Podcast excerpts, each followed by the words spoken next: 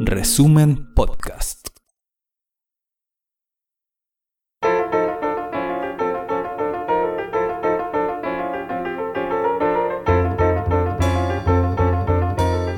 Resumen.cl presenta la crónica de Ruperto Concha. En Washington, el flamante ministro de Exteriores del gobierno de Joseph Biden, Anthony Blinken, en tono severo y autoritario, declaró ante la prensa que el jueves próximo 18 de marzo en Alaska, en su encuentro con su colega chino Wang Yi, le cobrará cuentas a China por sus violaciones a los derechos humanos contra la minoría de raza uigur en el Xinjiang. También por su asalto contra la democracia en Hong Kong y por imponer injustas sanciones económicas contra Australia.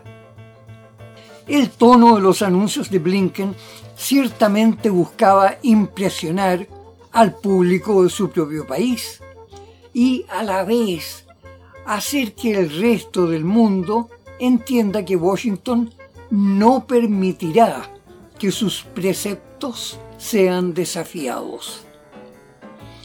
Pero para muchos de los más calificados analistas de estrategia de Estados Unidos, la reunión chino-estadounidense del próximo jueves en Alaska está evidenciando una situación extremadamente peligrosa que el nuevo gobierno de Estados Unidos no parece estar entendiendo bien. Entre esos analistas destaca el ex subsecretario de Marina de Estados Unidos, capitán de navío en retiro, Seth Cropsey, miembro del Instituto Hudson y actual director del Centro de Estudios de Estrategia Naval. En un artículo en la revista conservadora National Review, Cropsey señala bien crudamente que en realidad el gobierno demócrata de Biden está continuando gran parte de la estrategia de Donald Trump y que todos los últimos presidentes de Estados Unidos, aunque anunciaran intenciones de cambiar la política militarista de Washington, en poquísimo tiempo habían vuelto a lo mismo. Veamos el análisis de ese distinguido ex subsecretario de Marina y analista de la estrategia actual.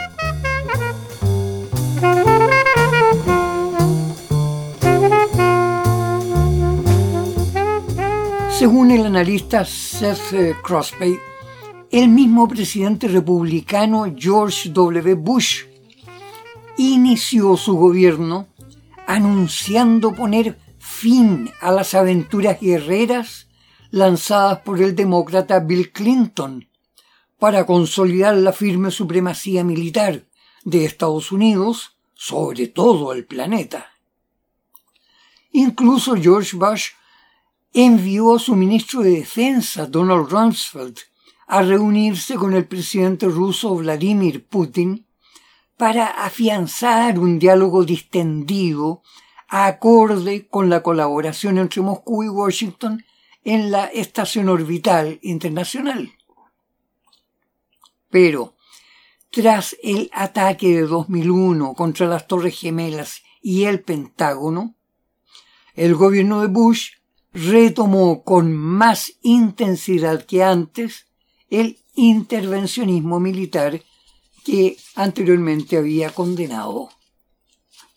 Después del republicano George Bush, vino el demócrata Barack Obama, quien repitió sus intenciones pacifistas con tanta emoción que de inmediato le dieron el Premio Nobel de la Paz.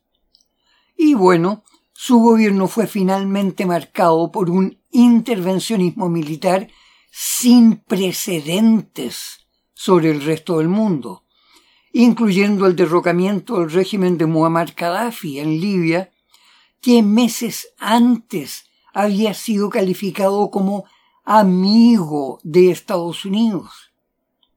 Y seguido luego por las intervenciones sobre Siria, Yemen e Irak, además de llevar las relaciones con Rusia a un nivel de hostilidad sin precedentes luego del derrocamiento del gobierno constitucional de Ucrania. Todo eso fue duramente criticado por el Partido Republicano y en particular por Donald Trump. Pero todas sus críticas se silenciaron el mismo 20 de enero de 2017, cuando Trump asumió la presidencia y fueron los demócratas los que ahora se volvieron pacifistas. En estos momentos el demócrata Joseph Biden, el 25 de febrero, a pocas semanas de asumir su gobierno, ya ordenó el bombardeo sobre una zona de Siria sin autorización del Congreso y matando a 22 personas, incluyendo cuatro niños, bajo el pretexto de lanzar una advertencia al gobierno de Irán. Es decir, según el analista Cropsey, Joseph Biden no se demoró nada en demostrar que Estados Unidos no ha cambiado nada. De hecho, en el seno del propio Partido Demócrata, solo surgieron algunas críticas del sector minoritario de los parlamentarios progresistas encabezados por Alexandria Ocasio Cortés. Ahora esa incapacidad de cambiar su estrategia mundial está poniendo a Estados Unidos en una situación extremadamente peligrosa con muy escasas posibilidades de salir bien parado. ¿De qué se tratará realmente el encuentro de los cancilleres de Washington y Beijing el próximo jueves en Alaska? ¿Por qué el gobierno chino aceptó ir a esa reunión?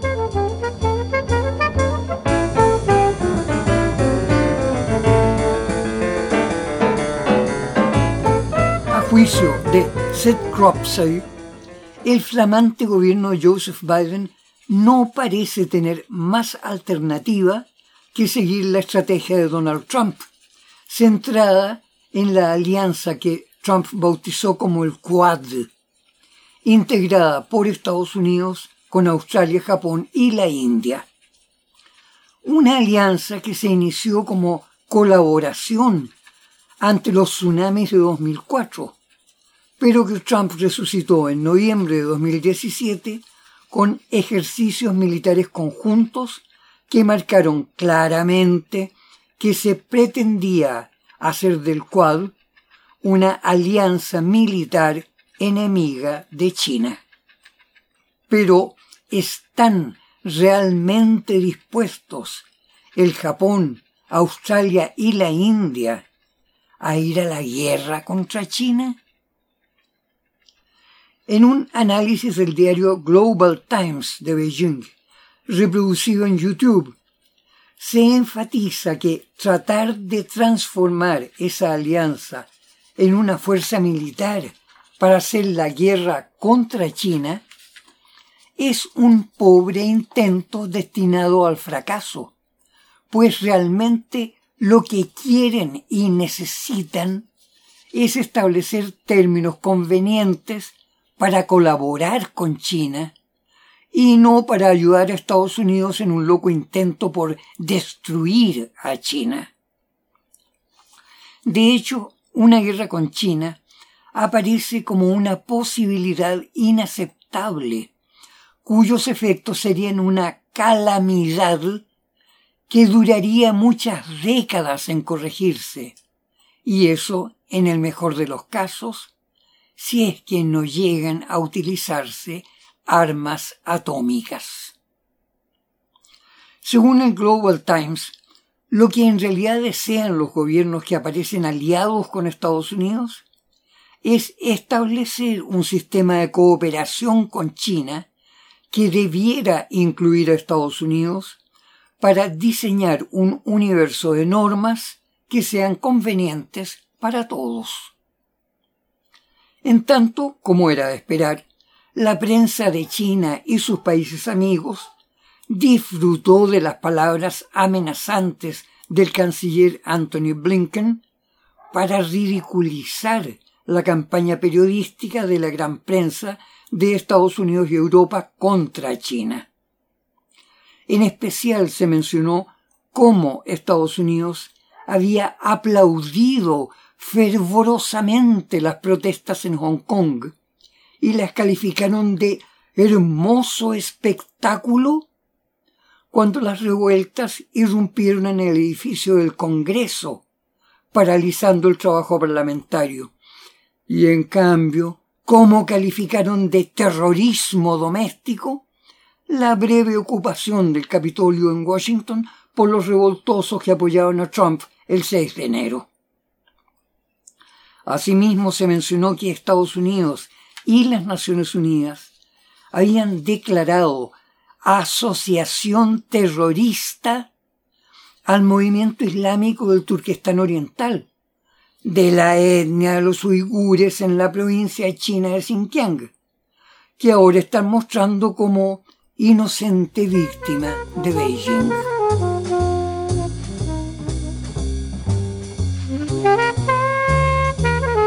Otro de los más serios analistas estadounidenses sobre estrategia es James Kitfield, de Yahoo News, quien el miércoles 10 de marzo dio a conocer los resultados de un gran juego de guerra sobre una posible conflagración en la región del Indo-Pacífico entre Estados Unidos y China, que fue realizado a fines del año pasado.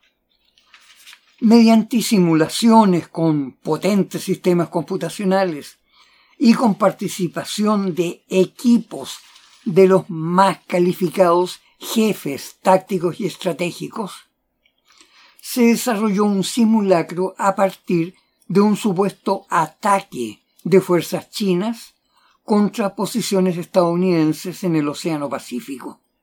Bueno, el resultado de aquellas maniobras en simulación fue que en todas las variantes desarrolladas, el ataque de las fuerzas chinas derrotaría a las defensas estadounidenses y las bases atacadas quedarían destruidas. Pero todavía más grave es el hecho de que en septiembre, mientras se estaban realizando aquellas maniobras de guerra simulada, escuadrillas verdaderas de aviones de la Fuerza Aérea China intencionalmente cruzaron sobre el espacio aéreo de Taiwán más de 40 veces realizando maniobras de ataque sobre la isla. Luego de eso, la televisión estatal china exhibió las maniobras de un bombardero furtivo capaz de lanzar bombas atómicas sobre la base aérea de Estados Unidos en la isla de Guam. Luego, a solo cuatro días de haber asumido la presidencia Joseph Biden, una escuadrilla de bombarderos chinos realizó maniobras de ataque repetidas veces sobre el portaaviones estadounidense Roosevelt y su flotilla de naves de combate que lo apoyan. Entrevistado por reporteros de Yahoo News, el teniente general Clinton Haynout, segundo jefe del personal estratégico de Estados Unidos, declaró que el número, la precisión y la efectividad mostrada por las fuerzas chinas no sólo probaron que serían vencedoras en una guerra real, más aún probaron que vencerían muy rápido. En una sobria declaración, el general Clinton Haynout declaró que los altos mandos estratégicos de Estados Unidos recién ahora están empezando a comprender qué fuerza militar se necesitará para la defensa nacional de Estados Unidos. Y lamentablemente, esa no es la fuerza que se está planificando en estos momentos.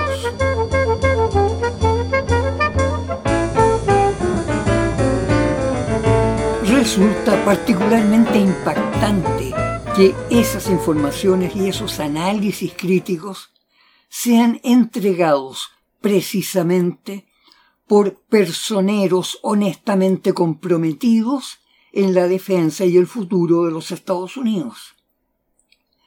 La publicación Business Insider, de enorme prestigio en materias económicas, se ha sumado a las advertencias al nuevo gobierno en relación con sus relaciones estratégicas en relación a China y a Rusia. Ya el 27 de febrero, los analistas Frank Justa y Andrew Basevich publicaron un extenso artículo exponiendo que la escalada de tensiones y provocaciones de Estados Unidos contra China puede realmente desembocar en un conflicto violento entre las dos superpotencias que provocaría una devastación más allá de todo lo imaginable. Y agregan, no debe olvidarse que tanto China como Estados Unidos tienen arsenales de armas nucleares.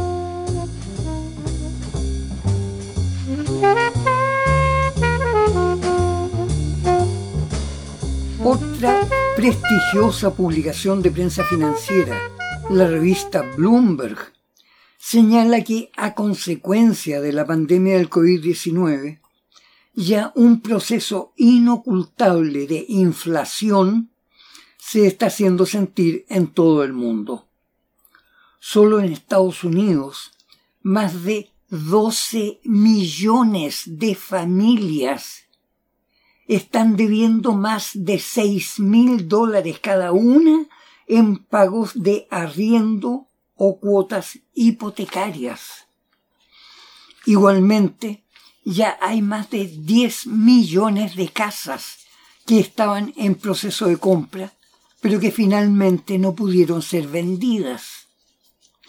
En la alimentación a nivel mundial, se ha detectado ya un doloroso aumento de precios que en algunos casos como el poroto soya ha sobrepasado el 60% respecto de su precio del año anterior. En Filipinas, de hecho, el alza de precios de los productos básicos de alimentación y aseo llevó a que ya la semana pasada el gobierno impusiera por decreto la fijación de precios máximos oficiales. En el rubro de la energía, el petróleo y el gas licuado ya se han encarecido en torno del 15%. Y, por cierto, la perspectiva de una inflación generalizada está repercutiendo en el sistema monetario. De hecho, una vez más, el Bitcoin esta semana se cotizó a más de 60 mil dólares. Y ya son muchas de las grandes empresas que prefieren vender sus productos en bitcoins y no en dólares o euros. En cuanto a la moneda china, el yuan, ya las adquisiciones de bonos soberanos en dólares están en retirada mientras aumente el interés por adquirir bonos chinos. Eso se traduce en que los bonos en dólares están obligados a ofrecer una tasa de interés mayor, lo que por supuesto perjudica al Estado emisor, particularmente en el caso de la Reserva Federal de Estados Unidos.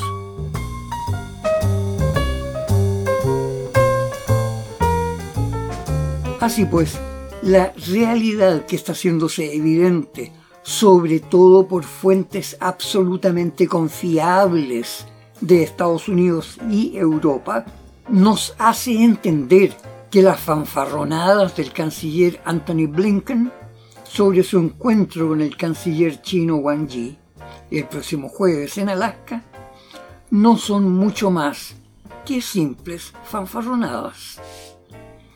Pero eso no nos ofrece ni tranquilidad ni optimismo más allá de que ese primer encuentro para un diálogo racional entre las dos superpotencias mundiales pueda ser quizás el inicio de negociaciones racionales por encima de amenazas y con participación de otras potencias menores y que de ello surgen alternativas convenientes más allá de las paranoias nacionalistas que consideran que salir ganando es básicamente obtener el dominio.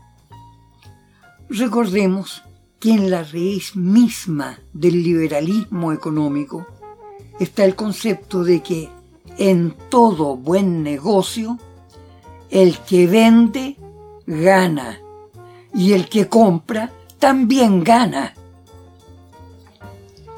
Bueno, hubiera querido incluir hoy también un análisis del proceso misterioso de autodestrucción que parece estar afectando a los partidos políticos de la llamada izquierda, sobre todo en América Latina.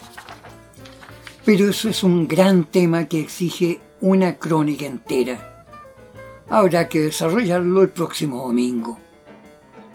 Hasta la próxima gente amiga, cuídense, hay peligro.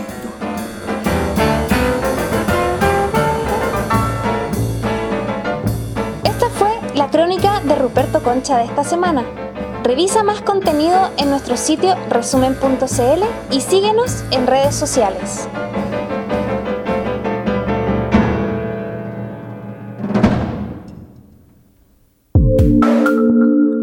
Resumen Podcast.